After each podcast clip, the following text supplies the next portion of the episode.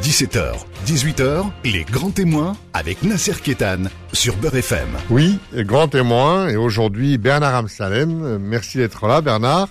Alors, euh, l'athlétisme n'a pas de secret pour vous. Pendant plus de 20 ans, vous avez dirigé l'athlétisme français. Euh, vous êtes aussi dans le comité national olympique français. Vous présidez aussi au comité international des Jeux méditerranéens qui vont avoir lieu à Oran. Vous avez le sport dans la peau. Vous avez euh, été d'abord dans euh, dans le handball. Euh, et cet amour du sport, ça vous vient, ça, vient d'où? Bah, Ça vient de ma tendre jeunesse. Hein, quand j'étais petit, c'est-à-dire moins de 10 ans, je n'avais pas le droit de faire de sport parce que j'avais une maladie, une primo-infection, donc c'est un début de tuberculose. Et donc les médecins nous avaient interdit de faire des exercices physiques.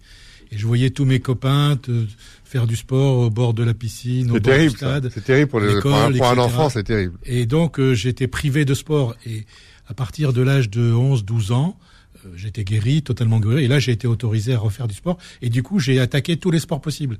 Euh, au début, je voulais faire tous les sports, donc j'ai fait de l'athlétisme, j'ai fait du handball, j'ai fait du ping-pong, du karaté, du rugby, etc. Bon, j'ai fait beaucoup plus de handball que les autres, hein. un peu de javelot au, à l'athlétisme et ensuite le handball et puis j'ai fait du handball jusqu'à l'âge au-delà de 40 ans. Enfin, j'ai voilà. Donc, mais mais j'adore le sport et, et par ailleurs euh, j'adore l'athlétisme. À l'âge de 10 ans, je, je, je m'intéressais aux performances des athlètes du monde et j'avais mes propres minima et j'achetais le journal L'équipe pour voir les résultats et je marquais sur un cahier, à l'époque il n'y avait pas Internet évidemment, euh, je marquais tous les résultats de tous les athlètes du monde et je faisais mes propres bilans en fin d'année. Vous êtes de la génération de Michel Jazzy oui, alors Michel Jazzy, c'est un grand monsieur, un grand champion. Euh, euh, je vous dis ça parce qu'on est à peu près la même génération et moi j'allais au club Michel Jazzy, ah qui était dans le, euh, je crois, le neuvième et je collais des étiquettes, je remplissais des enveloppes. J'étais fier de faire partie du club Michel Jazzy. J'étais gamin. On, on, buvait, on nous donnait un jus d'orange hein, pour nous remercier. Et vous faites partie de cette génération euh, amoureuse du, du sport et de l'athlétisme. Ah oui, bien amoureux des, des, athlètes aussi. Pour moi, c'est des modèles de réussite. Jazzy en est un, comme comme d'autres grands champions. C'était nos idoles. C'était nos idoles. Micheline Ostermeyer, qui était génération avant Jazzy, qui avait été championne olympique euh, en 48, les premiers Jeux après la guerre de, 40, et qui, que j'ai que j'ai suivi jusqu'à la fin de ses jours. Euh, voilà, elle habitait en Normandie, donc euh, une grande pianiste également. Donc, vous voyez, le, sport, c'est aussi de la culture. Et, en fait, l'athlétisme, c'est pour résumer un peu ce que vous avez dit d'entrée de jeu. Vous vouliez faire tous les sports donc vous êtes intéressé à l'athlétisme, où on a à peu près toutes les disciplines. Eh ben oui, parce que d'abord l'athlétisme c'est la base de tous les sports, courir, sauter, lancer. Une fois que vous maîtrisez ces gestes sportifs, vous pouvez faire n'importe quel sport derrière. Et effectivement, j'étais passionné par l'athlétisme. Mais bon, comme j'avais un bon bras, mon entraîneur m'avait dit euh, euh, tu arrêtes le javelot et tu fais du handball. Et c'est là que j'ai fait du handball pendant plusieurs années mais j'ai toujours gardé un lien avec l'athlétisme et un jour j'ai eu l'opportunité de me retrouver à la présidence de la Fédé et ça a été pour moi une espèce de accompli euh, de devenir président d'une fédération comme celle de l'athlétisme et là j'ai côtoyé évidemment énormément de grands champions euh, au travers de toutes les manifestations, les grandes compétitions qui étaient organisées. Et, et, et, vous avez toujours gardé le contact avec le sport. Euh, et puis, j'imagine que pour un, un, un, enfant, un adolescent, un universitaire, parce qu'il y a les jeux, il y a les jeux universitaires d'athlétisme, euh, c'est aussi euh, pouvoir aborder toutes les disciplines. On peut, on peut se rattraper dans une discipline où on n'est pas très bon, etc. C'est une moyenne. En fait, on offre une espèce de, de, de, de moyenne à quelqu'un qui peut s'exprimer de différentes façons. Il n'est pas obligé d'être le meilleur dans une discipline. Oui, je cherchais pas forcément à être le meilleur dans la discipline que j'ai le plus euh, pratiqué, mais je voulais toucher à tous les sports et, donc euh, parce que j'ai même fait du basket aussi au début, j'avais 14 ou 15 ans. Euh, donc je voulais absolument toucher à tous les sports pour parce que j'avais été privé de ça quand j'étais plus jeune et, et, et donc pas forcément devenir un champion, c'était pas ça mon objectif. Alors, et, quel était votre rapport avec les, les, les, les les athlètes pendant une vingtaine d'années? Bon, vous avez été vice-président pendant 4 ans, président pendant 15 ans. Euh, la relation que vous aviez avec les athlètes, c'était quoi? C'était euh, euh, c'était on est copains, on est euh, c'est le maître, c'est c'était quoi cette relation? Un grand respect pour pour ces athlètes. Vous savez, le parcours de performance pour les athlètes, c'est parfois un, parcours extrêmement compliqué. Et peu arrivent au bout hein, sur la quantité de ceux qui s'y engagent. Donc j'avais un grand respect par rapport à, à ce que représentait un parcours de performance pour ces athlètes. Et, euh, et finalement, j'ai beaucoup sympathisé avec beaucoup de ces athlètes. Qui étaient issus beaucoup des quartiers populaires. Alors, une grande partie est... Vous savez, l'athlétisme, quand on regarde les disciplines, selon les disciplines, c'est des sociologies différentes. C'est-à-dire que euh, on retrouvera assez rarement ça dans d'autres sports. Donc, vous avez toutes les sociologies de la société. Vous avez les demi-fonds, c'est plutôt les quartiers. Effectivement, le sprint un tout petit peu, mais pas forcément. C'est sûr que l'escrime, c'est pas spécialement le 9-3. Non. Et, et, puis, dans chez nous, le, les épreuves un peu techniques comme la perche, comme les, les courses de et tout, eh ben c'est plutôt les classes moyennes, voire plus. Et, et, et donc tout ce, ce, beau monde finalement qui se peut-être se croiserait pas dans la rue ou dans la vie de tous les jours, ben, grâce à l'athlétisme peut échanger, se croiser, échanger. Et ça, ça a été une belle expérience j'ai vraiment beaucoup d'admiration de, pour ceux qui, pour tous ces sportifs, euh, qu'ils aient réussi ou pas réussi, parce que c'est toujours un travail, et surtout dans, dans le sport amateur, hein, euh, c'est difficile. Concilier le sport avec des études supérieures, c'est très compliqué aujourd'hui. Alors ça dépend quel type d'études en France, mais c'est quasiment impossible de faire médecine et en même temps euh, le haut niveau. C'est quasiment impossible.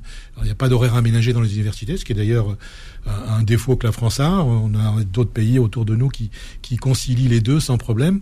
Il y a quelques universités qui le font et quelques grandes écoles, mais des, des, minorités. Mais donc là, il y a sans doute à, réfléchir pour les sports euh, individuels à, mieux accompagner les athlètes dans leur parcours de performance. Et, vous êtes toujours euh, dans la SAS euh, Meeting Areva de Saint-Denis alors, malheureusement, bon, je, je, je, ne suis plus président de la Fédé, hein, vous l'avez dit. Ouais. Depuis cinq ans, j'ai passé la main. Et le meeting, donc, je m'en occupe plus forcément. Et, et, donc, ce meeting qui était organisé au Stade de France était un des meilleurs meetings du monde. Ça a été un grand souvenir pour moi. On a fait euh, en moyenne 65, 65 000 billets vendus par jour. Euh, donc au championnat du monde qu'on avait organisé euh, en 2003 au Stade de France. Hein, ça, a été aussi un, un grand souvenir. C'est un record, hein, 65 000 billets vendus. Il y avait en plus des gens invités, évidemment. Donc on était dans le stade de 70 000 chaque jour. Ça a été un grand rendez-vous, un grand souvenir et surtout de belles performances, puisqu'on avait battu le record de médailles à cette occasion. Et, et depuis que je suis parti, bon, ce meeting n'a plus lieu au Stade de France. Il a lieu euh, à Charletti, donc dans un, un, environnement plus petit, mais donc je n'ai plus moi de responsabilité à la Fédé, donc c'est pas c'est pas mon choix, mais c'est comme ça. Alors ça me donne l'occasion, puisqu'on parle de Saint-Denis, de de, de, de, de, parler de cet événement qui a défrayé la chronique, la rencontre entre Liverpool et, et, et le Euh, où on s'est euh, interrogé sur la capacité de la France à organiser. Bon, ça, ça a été un peu la polémique, mais on a demandé à ce que la France s'excuse, euh, Liverpool, le Real, etc. Euh, vous, c'est le contexte électoral qui a voulu que, que ça explose comme ça. Il y, a, il y avait vraiment, il y a, il y a, vraiment eu des, des faux billets. Quelle est votre, votre analyse de, de, de cet événement? T'es vu de l'extérieur parce que je je peux je peux pas donner d'informations précises. J'ai lu comme tout le monde tout ce qui avait été dit par les différents intervenants. Il y a eu des faux billets. Il y avait beaucoup de, supporters euh, anglais qui, sont venus également, euh, parfois sans billets aussi. Et, euh, et puis c'est le football on peut pas comparer le foot à tous les autres sports. C'est le, sport numéro un hein, en Europe et, dans beaucoup de pays du monde. C'est un sport qui attire énormément de monde. On l'a vu là. Et, et puis euh, parfois c'est aussi un sport où il y a des débordements. On le voit dans d'autres occasions, hein, soit de racisme, soit de, de, de violence. Euh, donc euh, voilà, tout ça additionné plus peut-être une impréparation de l'événement au niveau sécurité, eh ben forcément ça a débouché sur sur des difficultés et ça a donné une mauvaise image à la France alors que nous avons les Jeux en 2024 que nous allons organiser. Moi, je suis certain qu'ils vont être bien organisés. Ah, le procès d'intention qu'on fait sur la France en, en capacité d'organiser des, des, événements, je crois que c'est un mauvais procès. C'est un très mauvais procès. La France organise souvent des événements sportifs dans tous les dans tous les sports, et à chaque fois, ça a été une très belle organisation. Et euh, donc, il n'y a, a, jamais eu de problème. De... Là, c'est un cas particulier en quelque sorte. Et ce cas particulier ne doit pas non plus euh, effacer tout le, tout le savoir-faire que nous avons d'organisation en France. Et moi, ce que je dis, Bernard, et vous, vous savez ce qui se passe dans le monde euh, entier, notamment sur les rencontres euh, de, foot, de footballistique, c'est qu'il n'y a, a, pas eu de blessés, il n'y a pas eu de morts. Je veux dire, c'est que euh, les services de sécurité ont levé les, les goulots d'étranglement, et bien sûr, on peut regretter ceci ou cela, mais quand même le résultat, c'est ça. alors c'est vrai qu'il faut pas euh, se résoudre à ça, mais c'est quand même le résultat essentiel.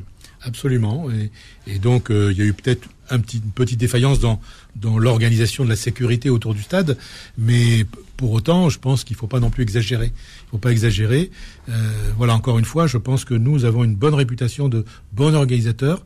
les jeux, je me fais pas de soucis sur ce plan-là. D'ailleurs, euh, France-Danemark euh, qui, a suivi, c'est euh, très bien passé. Et puis on est persuadé que le reste aussi va bien se passer. On se retrouve dans un instant pour la suite des grands témoins. Les grands témoins revient dans un instant. Beurre FM, 17h, 18h, les grands témoins avec Nasser Kétan. Oui, grand témoin aujourd'hui, Bernard Amsalem, qui, est, qui a été le patron pendant 20 ans du, du, de l'athlétisme euh, français. Euh, Bernard Salem qui est né en Algérie, à Saïda, euh, qui n'est pas un ami d'Algérie, qui n'est pas un amoureux d'Algérie, mais qui est algérien. Et ça, on aura l'occasion d'en parler puisque il a présidé ou co-présidé à l'organisation des Jeux méditerranéens d'Oran qui vont avoir lieu euh, ce, ce mois-ci. Euh, mais avant d'aborder les Jeux méditerranéens, la Méditerranée et l'Algérie de façon en particulier, euh, un, mot encore sur l'athlétisme français. Où en est l'athlétisme français? On a eu les Jeux Olympiques récemment. La moisson n'a pas été terrible. Euh, il y a un creux de la vague là? le, sport olympique français passe une mauvaise passe pour. Écoutez, c'est difficile de répondre précisément. Moi, je, regarde un peu de l'extérieur ce qui se passe maintenant. c'est clair que pendant la période euh, où j'étais président, on avait amélioré toutes les meilleures performances dans tous les grands euh, championnats internationaux. Euh, six médailles à Rio hein, en 2016, 25 médailles à Zurich au championnat d'Europe, c'est le record, hein, et puis huit médailles donc deux fois de suite à Paris et à Helsinki au championnat du monde. donc voilà, donc on était on était content, on avait atteint nos objectifs. On a doublé le nombre de licenciés en 15 ans aussi, c'est aussi quelque chose d'important. Hein.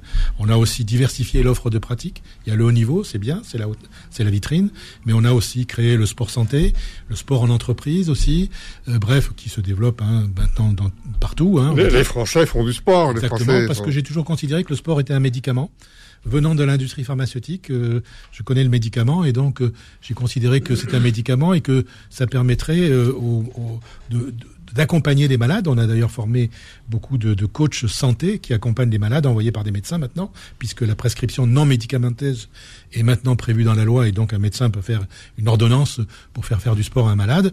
Et nous avons comme ça des, milliers de, gens euh, malades de tout type de pathologies, 47 pathologies qu'on a référencées lors d'un audit. De toute façon, tous les médecins et tous les chercheurs s'accordent à dire que le sport c'est un des meilleurs anti-inflammatoires. Absolument. Euh, lorsque vous faites du sport, vous augmentez votre immunité, vous augmentez vos, vos, capacités de vous défendre contre telle ou telle agression microbienne, virale ou autre. Donc le sport, c'est le un des médicaments numéro un, c'est pas le numéro un. Même pendant la crise du Covid, euh, les Américains avaient fait une étude sur euh, la prévention du Covid par le sport le sport en plein air évidemment. Et, donc euh, ça, ça a démontré qu'effectivement, quand on faisait du sport en plein air pendant la crise la, plus importante, hein, au moment du confinement, eh ben, bah, ça permettait de, prévenir en quelque sorte cette maladie euh, auprès des, gens qui pratiquaient le sport. Donc euh, le sport pour moi c'est vraiment essentiel à la société. Il n'y a, pas que la santé, hein. il y a la santé évidemment, mais il y a aussi, je dirais, la prévention le sport, c'est aussi un médicament de prévention. Je pense aux enfants notamment. Euh, on, note un surpoids des enfants de, de 25% des moins de 12 ans, on va dire.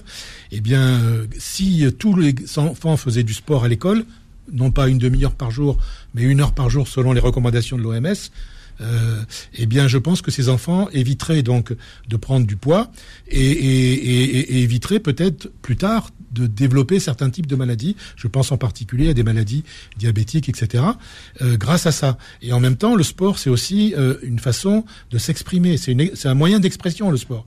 Et sur le plan psychologique, le sport est aussi un médicament extrêmement intéressant euh, pour des enfants notamment. Et c'est dommage qu'il n'y ait pas plus de sport à l'école maternelle, à l'école primaire, de, de, manière plus. Moi, je considère que le sport doit être mis au même niveau que l'apprentissage de la lecture ou du calcul. Pour moi, c'est aussi important. D'ailleurs, vous, vous avez été membre du Conseil économique et social la troisième chambre du Parlement français, et, vous avez été porteur de des résolutions pour que justement, ce que vous venez de dire à l'instant, sur que le sport fasse partie euh, dès le plus jeune âge des, des, choses enseignées comme la lecture, euh, comme la musique, etc. pour moi, euh, c'est essentiel, effectivement, cet avis sur l'économie du sport. Euh, reprenez un peu tout ce que je viens de dire sur le sport santé, sur le sport prévention. le sport aussi, je pense au QPV, c'est aussi un élément de prévention de la délinquance. Et pour des jeunes qui font du sport, et s'ils sont bien accompagnés, ça peut être aussi un, un ascenseur social pour des jeunes issus de ces quartiers. Or, on note qu'il y a moins 30% de mètres carrés d'équipements sportifs dans les QPV que la moyenne nationale. Il y a un problème, la population est plus jeune, et il y a des problèmes évidemment qui se posent de délinquance, etc. Donc, euh, si on veut vraiment prévenir tout cela, eh ben, il faut mettre davantage de moyens sur le sport dans les quartiers difficiles. Et ça, c'est aussi une des propositions que j'avais fait lors de, cet avis. Alors, euh, je, disais que euh, tout ce qui est jeu, évidemment, vous attire. Donc, on va parler des jeux, méditerranéens dans un instant, mais il y a aussi les jeux francophones. Et, et vous êtes aussi impliqué dans les jeux francophones. Alors, les jeux de la francophonie. Alors, pour l'instant, non, parce que je, je m'occupe de la francophonie en athlétisme. Hein, je, je préside l'association des fédérations francophones d'athlétisme et on est en train de mettre en place. Un, alors jusqu'à présent, c'était de la coopération, de la formation d'entraîneurs, de dirigeants, etc. dans les pays francophones. Et là, on va on a décidé de mettre à partir de la saison qui vient, la prochaine, euh, un circuit de meeting francophone, une dizaine de, de rendez-vous, et un circuit également de course sur route. Et on a expérimenté le premier meeting au Cameroun à Douala il y a un mois, ça s'est très bien passé. On va expérimenter mi-juin euh, un marathon au Rwanda, à Kigali, et bon, on va voir. Et puis ensuite, on mettra en œuvre ce calendrier. Je le fais aussi en relation avec euh, l'Organisation internationale de la francophonie, l'OIF, et, effectivement, les Jeux de la francophonie ont été reportés, qui devaient avoir lieu au Congo-Kinshasa cette année, ont été reportés en 2023.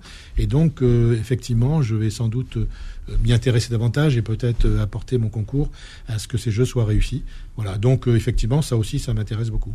Alors, je disais euh, à l'instant que vous êtes né en Algérie à Saïda et, l'Algérie c'est aussi votre pays, c'est votre deuxième pays. Vous êtes français, vous êtes euh, algérien et, tout naturellement, euh, l'Algérie a fait appel à vous lorsqu'elle a commencé à, à, réfléchir et à, à l'organisation des Jeux méditerranéens d'Oran.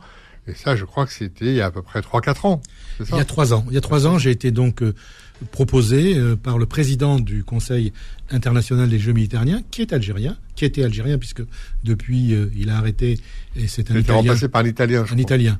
Et donc euh, il m'avait proposé de piloter la commission de coordination de l'organisation des Jeux. Donc c'était il y a trois ans, et c'était c'était l'occasion pour moi de revenir dans la région d'Oran que j'avais quitté en 62 avec mes parents. J'avais jamais remis les pieds de de renouer vos racines algériennes. exactement, de renouer mes, mes, racines. Je suis même retourné euh, à deux reprises à Saïda, euh, dans, dans la commune où je suis né, et la dernière fois c'était il y a un mois avec le Wali qui m'a accompagné, le Wali d'Oran, et, et j'ai retrouvé mon école telle qu'elle existait, elle n'a pas changé et ça m'a rappelé plein de souvenirs évidemment, c'était très très émouvant.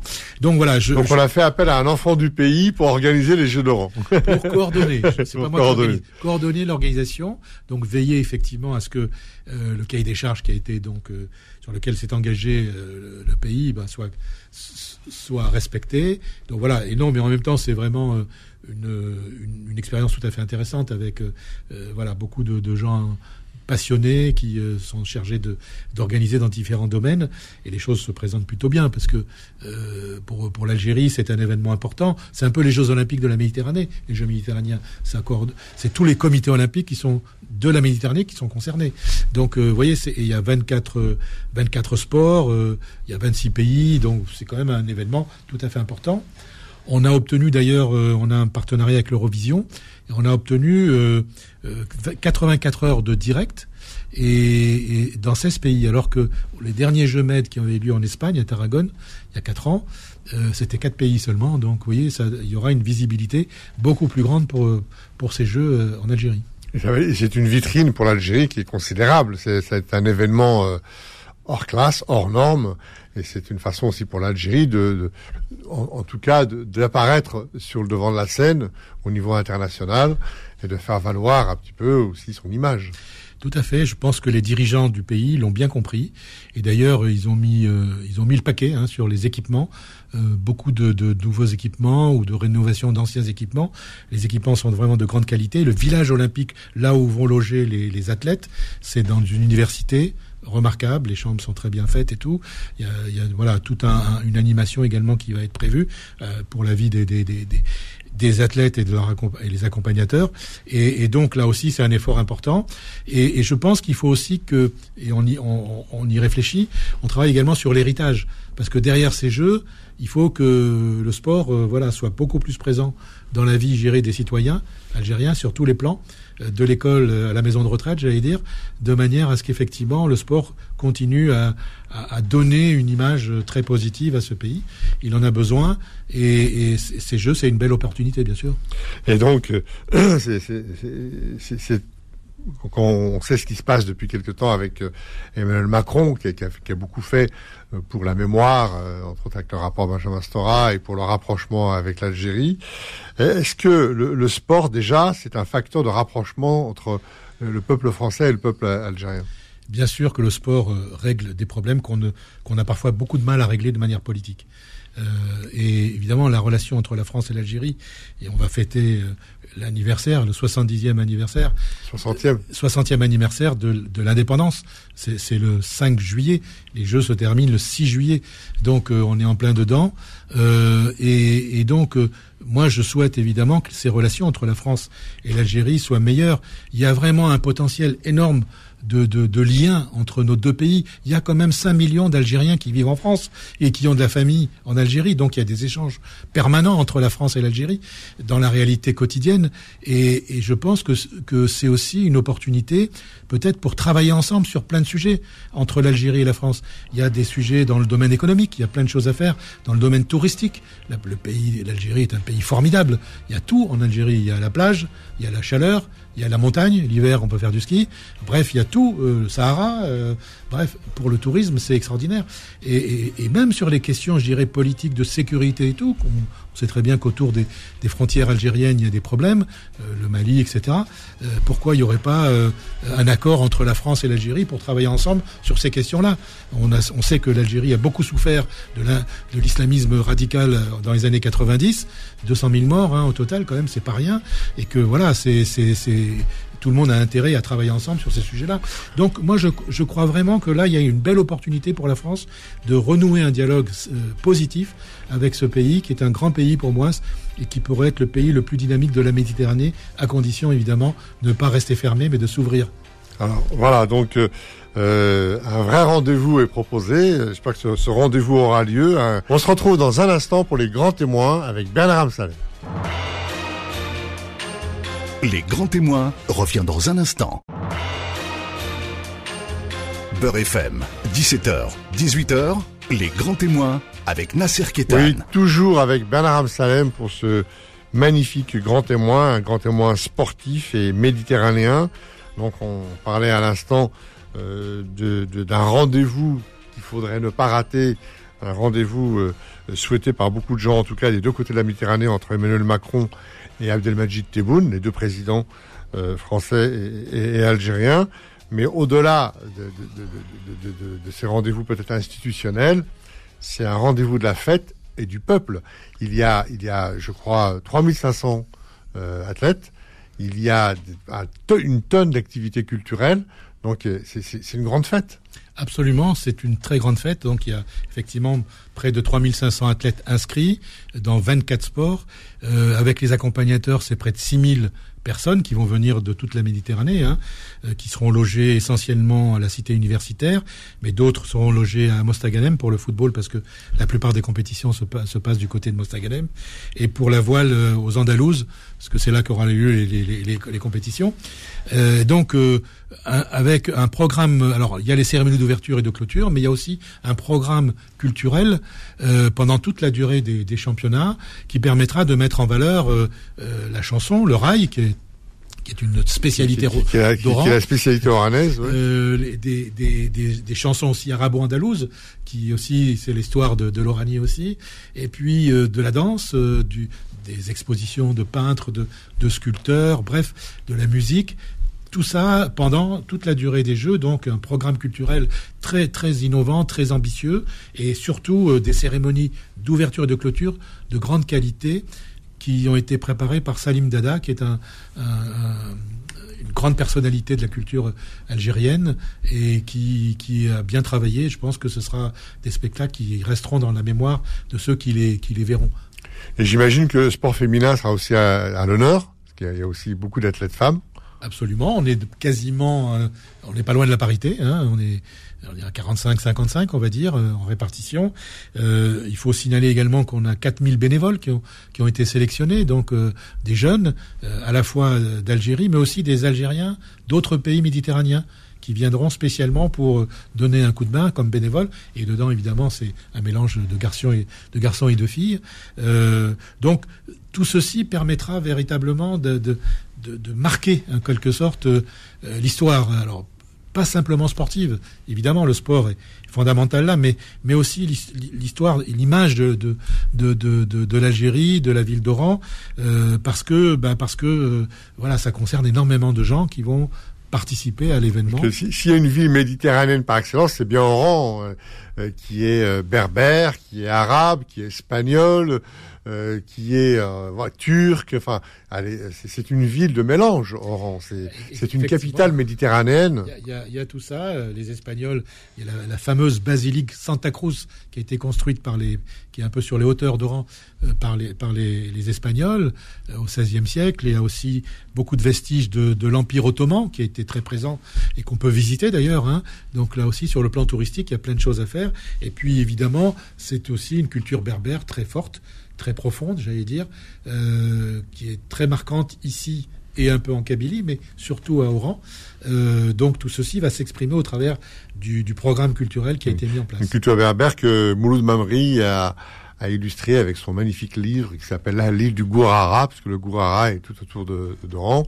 Euh, et puis donc l'Algérie renoue avec euh, sa dimension méditerranéenne. Euh, donc euh, africaine aussi. Hein, L'Algérie est un pays africain, et, et, et, et on a l'impression que euh, voilà, l'Algérie revient un peu à ses fondamentaux, c'est-à-dire que l'Algérie algérienne. Euh, qui est africaine, méditerranéenne, et peut-être que euh, avec ce qui se passe malheureusement avec la guerre en Ukraine, on, on, on redécouvre un peu le, le rôle euh, primordial que l'Algérie peut avoir dans le nouveau dans le nouveau concert des nations. Absolument, l'Algérie, euh, compte tenu de, de, la grandeur du territoire, c'est le plus grand pays d'Afrique, l'Algérie, hein, aujourd'hui, avec le Sahara, euh, peut sans doute euh, demain être le fournisseur du blé pour tous les pays d'Afrique. Vu ce qui se passe actuellement avec l'Ukraine et la Russie, où il y a des pays qui risquent de, de, de, subir très, très, très difficilement le fait de ne pas pouvoir accéder à ce blé euh, au tournesol, etc. L'Algérie a le potentiel, il y a les terres qu'il faut pour développer tout ça. Euh, bon, l'Algérie, on le sait déjà, c'est aussi un producteur de pétrole. Il peut aussi régler ces problèmes-là, puisque euh, les pays européens ont décidé de ne plus acheter le pétrole russe. Donc le, le gaz aussi. Le, le, gaz et le pétrole. Donc il y a déjà des pays. J'ai vu que l'Italie avait déjà pris des contacts avec l'Algérie là-dessus. Donc il y a plein d'échanges à faire autour de la Méditerranée. Et ce que c'est pour ça que je dis que l'Algérie a un potentiel aujourd'hui de leader méditerranéen. Alors les jeux, c'est une opportunité d'image, de visibilité. Mais derrière, il y a une économie existante qu'il faut développer dans tous les domaines, dans le domaine agricole, dans le domaine donc des, de, du, pétrole et du gaz, de l'énergie, mais aussi dans le domaine des technologies, parce qu'aujourd'hui il faut aussi travailler avec les nouvelles, les nouvelles technologies. Et je sais qu'il y a des, quelques projets importants là-dessus euh, en Algérie. Donc euh, voilà, demain, si tout se passe bien et s'il y a une vraie volonté politique, et en tout cas je sais qu'il y a les moyens de le faire et les intentions, demain l'Algérie peut être un leader méditerranéen. Oui, et puis euh, vous, vous le disiez à l'instant, c'est le 60e anniversaire de l'indépendance. Euh, N'oublions pas que l'Algérie, c'est une des plus fortes, une des plus belles révolutions au monde au XXe siècle, et encore aujourd'hui, elle, elle, a une aura planétaire.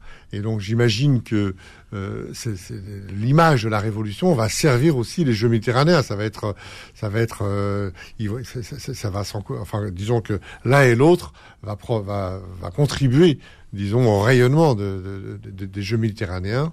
Et, et, peut-être que à ce moment-là. Euh, différents partenariats, euh, différentes passerelles, euh, voilà, différents projets vont se, vont se dessiner. Moi, j'aimerais vraiment, à l'occasion de ces Jeux, qu'entre la France et, et l'Algérie, euh, on rétablisse un peu nos, relations, les relations politiques, et qu'on puisse réfléchir euh, à, un partenariat sur plein de sujets qui nous relient. Euh, J'ai parlé du tourisme, mais on peut parler évidemment de, de l'énergie. Hein, Là-dessus, l'Algérie est plutôt bien placée sur les nouvelles technologies. Et, et, et donc, il y, a, il y, a, plein de sujets sur lesquels on peut travailler ensemble et, faire profiter les deux pays de nos de notre savoir-faire, de nos expériences, de nos possibilités, de notre richesse euh, existante. Et, et, donc, euh, voilà, j'espère que ces jeux, ce sera euh, voilà un, un, facteur déclenchant. Et, meilleure vous êtes, je disais à l'instant, vous êtes né en Algérie, donc vous êtes aussi algérien. et peut-être que beaucoup d'enfants de pieds noirs, comme on les appelait, ont envie, d'enfants, de petits-enfants, ont envie d'aller sur les traces de leurs parents, de leurs grands-parents. Et de ce point de vue-là, peut-être qu'il y a aussi tout un travail à faire au niveau de la mémoire, au, niveau de peut-être euh, des monuments, des cimetières. Enfin, euh, il y a des voyages qui sont qui sont en place. Il y a peut-être comme ça euh, aussi, à travers ces jeux, peut-être la possibilité de montrer un chemin. Effectivement, l'Algérie, c'est un pays de mémoire. Alors, on peut regarder la mémoire très ancienne. Les Romains ont occupé l'Algérie un peu avant Jésus-Christ, euh, les Phéniciens, euh, bon, on a parlé de l'Empire ottoman, bon, la France évidemment, l'Espagne aussi, euh, notamment la région d'Oran. Donc il y, a, y a tout ça et on trouve des vestiges dans tous ces domaines-là dans l'Algérie. Il faut les mettre en valeur et effectivement il faut travailler sur la mémoire. Alors moi je dis pas, dis pas que je suis pied noir. J'ai jamais dit que j'étais pied noir. En fait, mes, mes ancêtres, ils sont en Algérie depuis plus de 2000 ans. Moi, quand on est, quand les Français sont arrivés, on était déjà là. Moi, j'étais pas né évidemment, mais mes, grands-parents, arrière-grands-parents étaient déjà là. Donc, euh, nous sommes d'origine berbère, de berbères judaïsants, parce qu'à une certaine époque, les berbères, jusqu'à la princesse Kaina, étaient judaïsants. Et après, bon, les choses ont un petit peu changé, mais on a toujours été euh, dans ce pays. C'est notre pays, et donc euh, nous sommes très nombreux, un peu partout dans le monde maintenant, à avoir été avoir été conçus dans, dans ce territoire-là, je dirais en Afrique du Nord en général, et l'Algérie étant le pays le plus important des trois pays d'Afrique du Nord. Voilà. Donc, euh, on, a, on aura retenu Ben Salem, euh, cette fougue et cette passion à la fois pour le sport, pour l'athlétisme, pour euh, l'Algérie, pour la Méditerranée, cette envie de, de, de, de, de passerelle, cette envie de dialogue, de faire des choses, de produire des choses. Merci mille fois d'être venu nous voir dans les grands témoins. Et puis, on souhaite bonne chance aux Jeux méditerranéens d'Oran. Et bien sûr, euh, Beurre FM y sera. Merci, à très bientôt. Merci à vous, à bientôt. Retrouvez les grands témoins tous les dimanches de 17h à 18h et en podcast sur beurrefm.net et l'appli Beurre FM.